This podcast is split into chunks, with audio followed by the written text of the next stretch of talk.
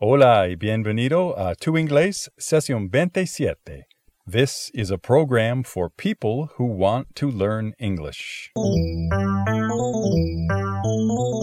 Hello, friends. How are you? My name is Brian. I live in the United States. Considérame tu entrenador personal de inglés. Vamos a ejercitar tu oído para inglés.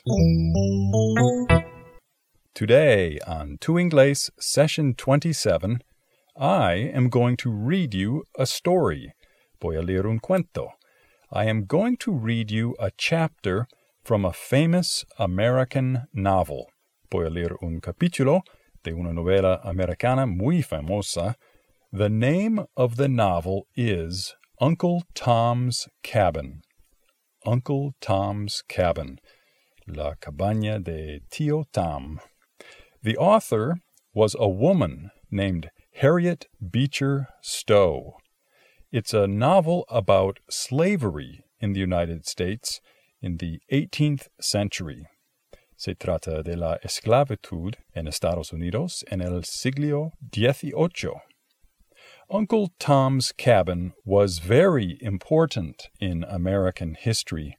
The American president Abraham Lincoln once said that the book caused the American Civil War. Él estaba bromeando, por supuesto, pero el libro fue muy importante en cambiar las actitudes sobre esclavitud. Por supuesto, hay una transcripción de este podcast disponible en nuestro sitio web. Okay, let's practice some of the English you will hear in Chapter 1 of Uncle Tom's Cabin. Our friend Cecilia in Mexico is very busy with her classes at the university.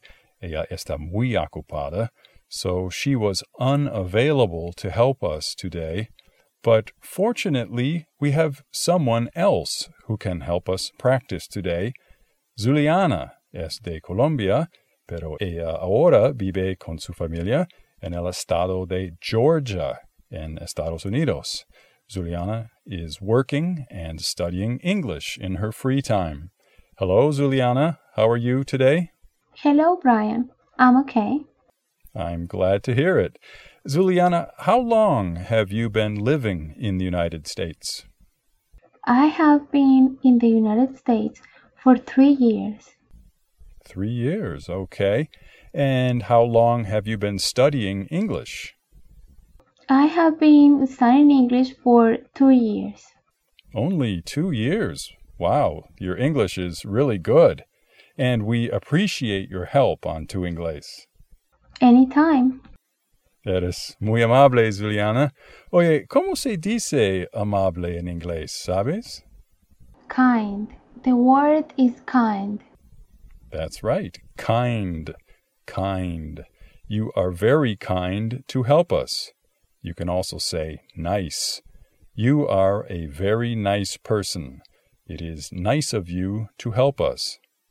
And Zuliana, do you know what the opposite of nice or kind is? ¿Sabes el opuesto? Mm, cruel. Almost. The pronunciation is cruel. Cruel. It's the same word in Spanish, right? Cruel. We just pronounce it differently. Cruel. Kind también tiene otro significado, ¿verdad? That's right. Kind has another meaning. Sometimes people say kind of. Kind of. Por ejemplo, Zuliana, ¿cómo dirías estoy algo ocupado? Mm, I'm kind of busy. Yes, I am kind of busy. Kind of también es igual que un poco. I am kind of tired. Estoy un poco cansado. I am kind of tired. Kind también puede significar clase o tipo. Podrías decir, What kind of food do you like? ¿Qué tipo de comida te gusta? Or, What kind of car do you have? ¿Qué tipo de coche tienes? Kind es una palabra muy versátil. Ok, moving on. Zuliana, ¿cómo dirías en lugar de? Instead of. The expression is instead of. Correct. Instead of. Instead of being kind, he was cruel. Y Zuliana, ¿sabes la expresión en inglés used to? Used to? Por ejemplo, I used to live in London. Ah, ok. I used to live in London. Significa vivía en Londres. That's right. En este contexto, used to es un verbo auxiliar.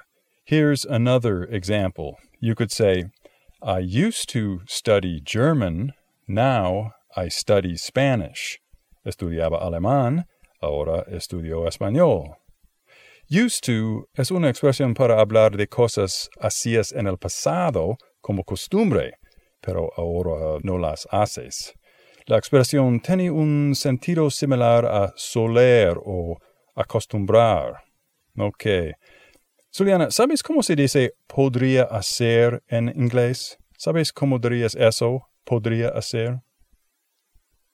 Bueno, podría es igual que could y hacer es igual que to do or to make en inglés. So, the answer is could make. Could make. Perfect. Could make. Could make. Could is one of the verbs of the conditional tense. Es un verbo del tiempo condicional. Siempre lo uso en combinación con otro verbo. Could make. Hay dos verbos allí. Could y make. Juliana, ¿podrías darnos un ejemplo? Could you give us an example?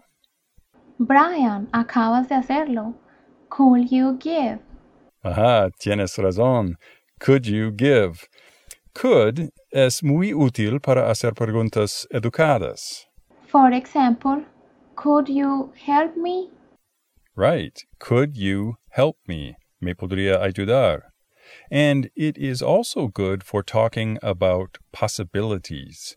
Es bueno para hablar de las posibilidades. I could learn English. Yo podría aprender inglés. Por cierto, oyente, en unos días voy a publicar una grabación especial en nuestro sitio web. En la grabación, Juliana y yo vamos a practicar muchos verbos condicionales, could, should, and would. Cuando todo está listo, voy a publicar más información en la página de Tu Inglés. ¿Qué más? What else? Zuliana, recientemente estudiábamos unos verbos irregulares en Tu Inglés. Do you remember how to say the irregular verb to buy in the past tense? To buy, en el pasado se dice bought. Bought. Correct. Bought. Bought.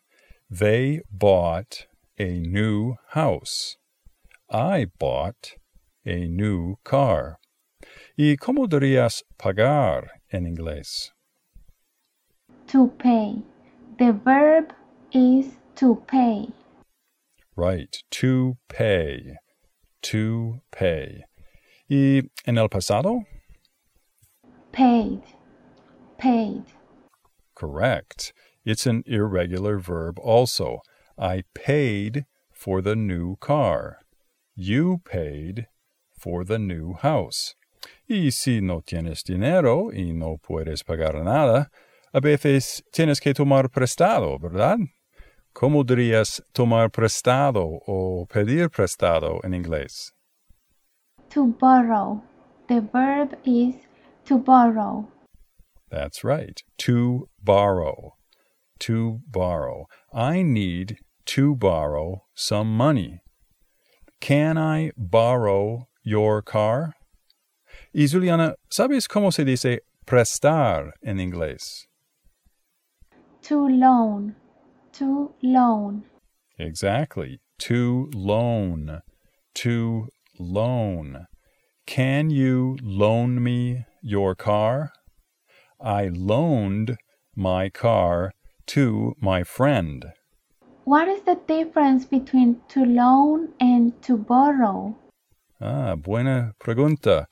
¿Cómo puedo explicarlo? La persona que necesita algo tiene que borrow.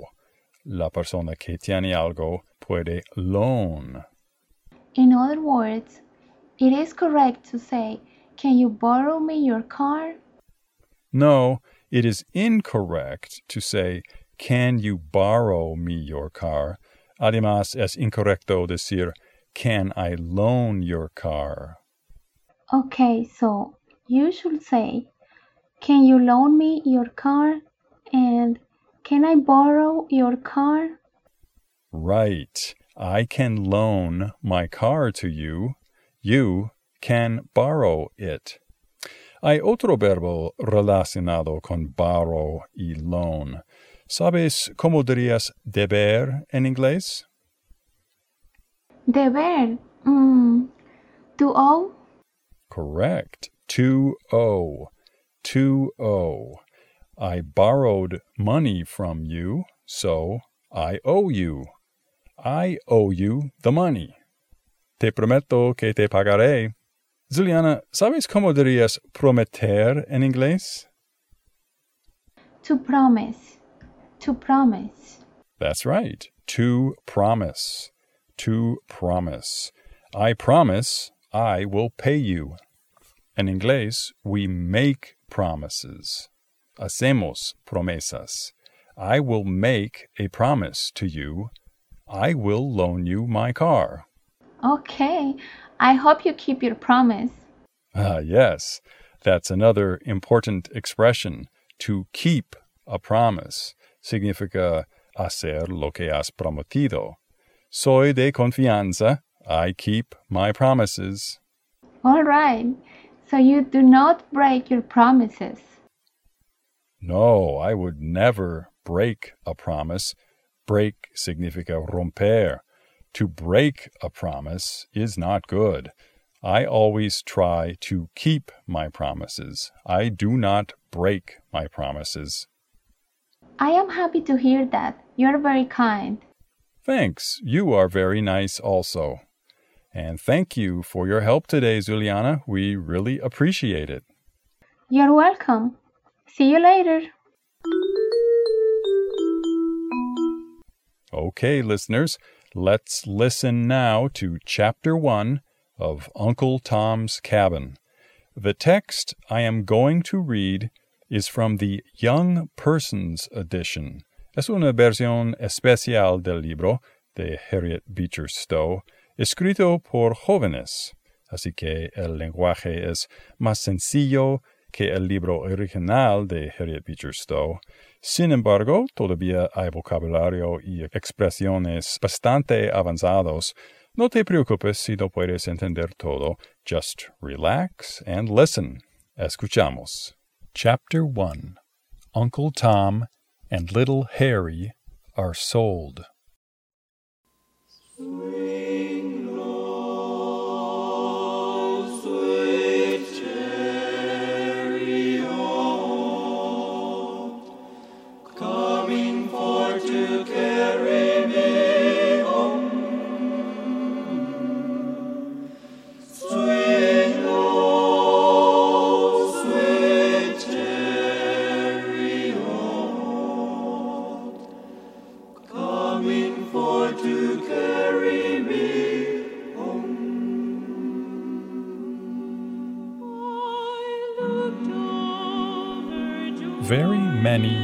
years ago, instead of having servants to wait upon them and work for them, people used to have slaves. These slaves were paid no wages. Their masters gave them only food and clothes in return for their work. When anyone wanted servants, he went to market to buy them just as nowadays we buy horses and cows, or even tables and chairs. If the poor slaves were bought by kind people, they would be quite happy. Then they would work willingly for their masters and mistresses, and even love them. But very often cruel people bought slaves. These cruel people used to beat them and be unkind to them in many other ways. It was very wicked to buy and sell human beings as if they were cattle. Yet Christian people did it, and many who were good and kind otherwise thought there was no wrong in being cruel to their poor slaves. They are only black people, they said to themselves. Black people do not feel things as we do.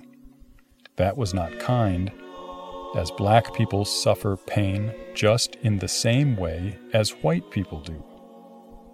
One of the saddest things for the poor slaves was that they could never long be a happy family altogether father, mother, and little brothers and sisters because at any time the master might sell the father or the mother or one of the children to someone else.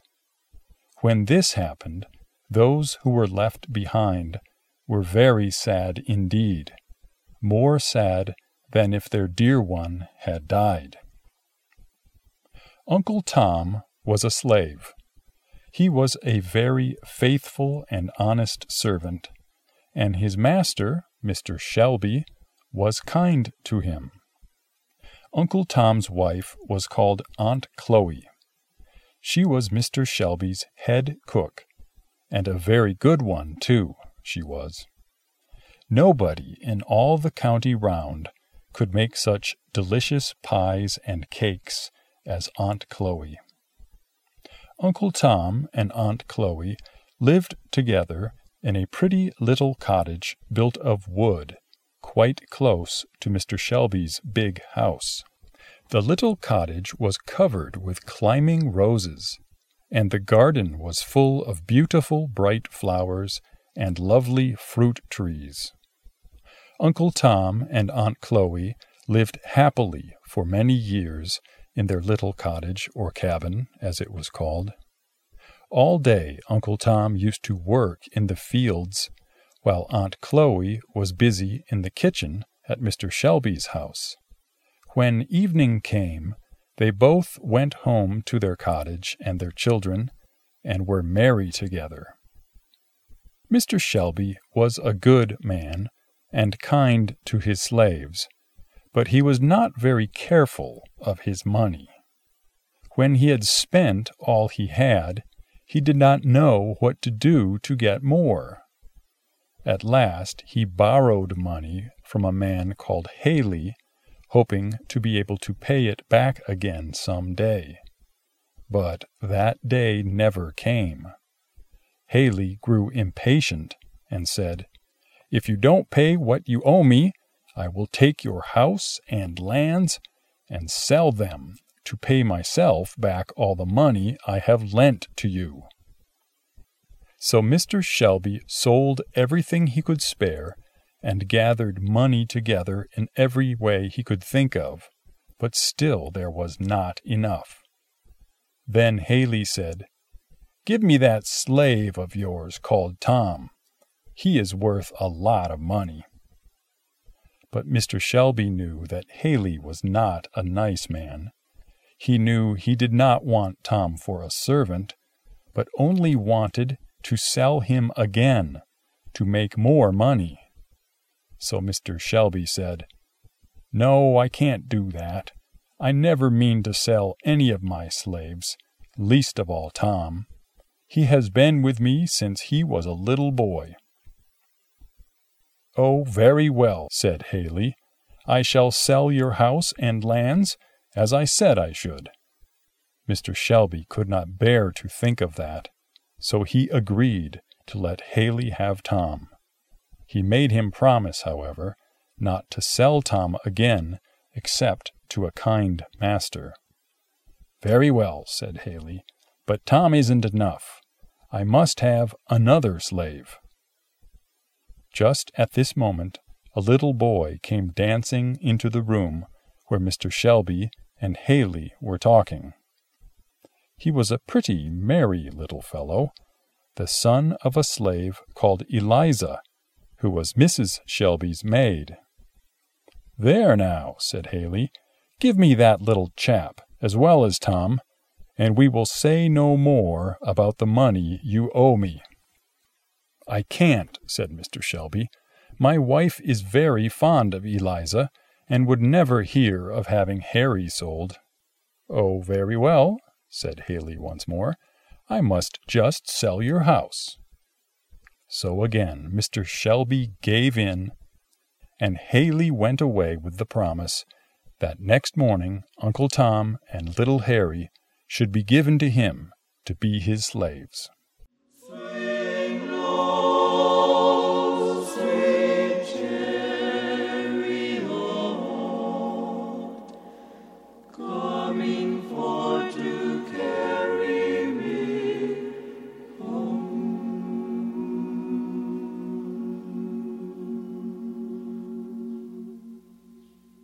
Okay, listeners, that was chapter one of the Young People's edition of Uncle Tom's Cabin. I hope you liked it. Si quisieras escuchar el resto del libro Uncle Tom's Cabin para ejercitar tu oído para inglés mientras conoces esta novela famosa, yo voy a poner una grabación en nuestro sitio web. También voy a publicar una transcripción completa de la novela con una traducción del vocabulario más importante. You can buy a copy of the complete audiobook along with the text, including important vocabulary from Tu Inglés. Okay, listener, now it's your turn. Oyente, te toca a ti. Let's review some of the things we have learned today on Tu Inglés. Can you remember? Puedes recordar ¿Cómo dirías amable en inglés? Can you remember? Kind, kind. Haley was not a kind man. In fact, he was kind of cruel.